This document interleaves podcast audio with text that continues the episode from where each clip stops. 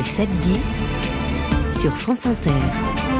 L'édito politique Maxence Lambrec, l'ancien directeur de Frontex, rallie Marine Le Pen. Et c'est d'abord un coup contre Emmanuel Macron puisque cet homme vient écrire une toute autre histoire que celle du président. Il s'appelle Fabrice Légéry et a pendant sept ans jusqu'en avril 2022 dirigé l'une des principales agences de l'Union européenne, celle en charge du contrôle des frontières. Il a vu son budget multiplié par six, ses effectifs augmenter, ses missions élargies, mais un changement de cap s'est dit-il opéré en 2019.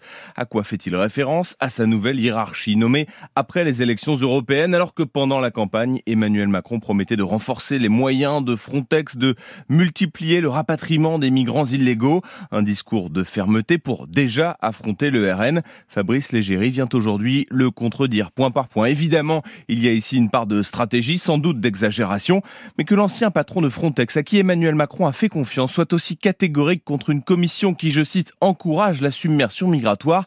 Cela fait mal. En plus, à un moment moment où les chiffres lui donnent raison, Frontex n'a jamais constaté autant d'entrées irrégulières depuis 8 ans, 380 000 l'an dernier. Et en face, il n'y a presque personne pour répliquer. Pas de tête de liste de la majorité.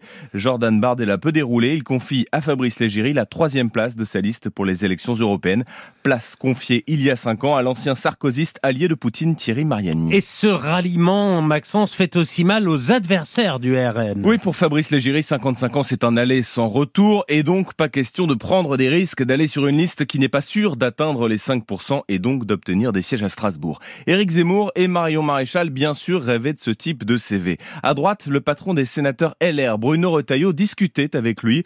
Il était aussi question de la troisième place d'ailleurs, mais non. Fabrice Légéry choisit l'écurie la plus forte, la plus en vue. Pour LR, c'est un terrible constat d'impuissance. Il y a une dizaine d'années, ce genre de profil aurait évidemment fini à droite, aux côtés de Brice Hortefeux, qu'il a d'ailleurs connu au ministère de l'Intérieur.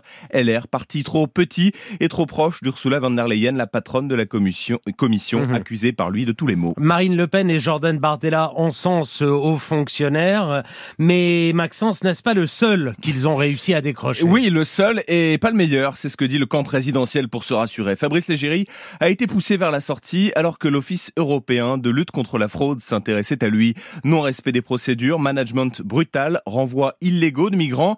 Ils n'ont trouvé aucune preuve, répond-il. C'était une technique d'intimidation car je n'allais pas dans leur sens. On ne saura jamais puisqu'il a démissionné. Est-ce le seul à basculer? Oui, mais cela dit quelque chose. Quand le RN a un beau poste à proposer, il y a des candidats sérieux. Fabrice Légéry avait été poussé par Bernard Cazeneuve, ministre de l'Intérieur de François Hollande, et choisi parmi 63 postulants. Énarque normalien, 30 ans de haute administration sur les questions régaliennes. Marine Le Pen croyait à l'époque que c'était une hôtesse d'accueil pour migrants. Elle en fera peut-être son hypothétique ministre de l'Intérieur. Force de se répéter qu'elle est seule, que jamais aucun préfet ne la suivra, on ignore un mouvement de fond impossible à quantifier, mais assez facile à imaginer.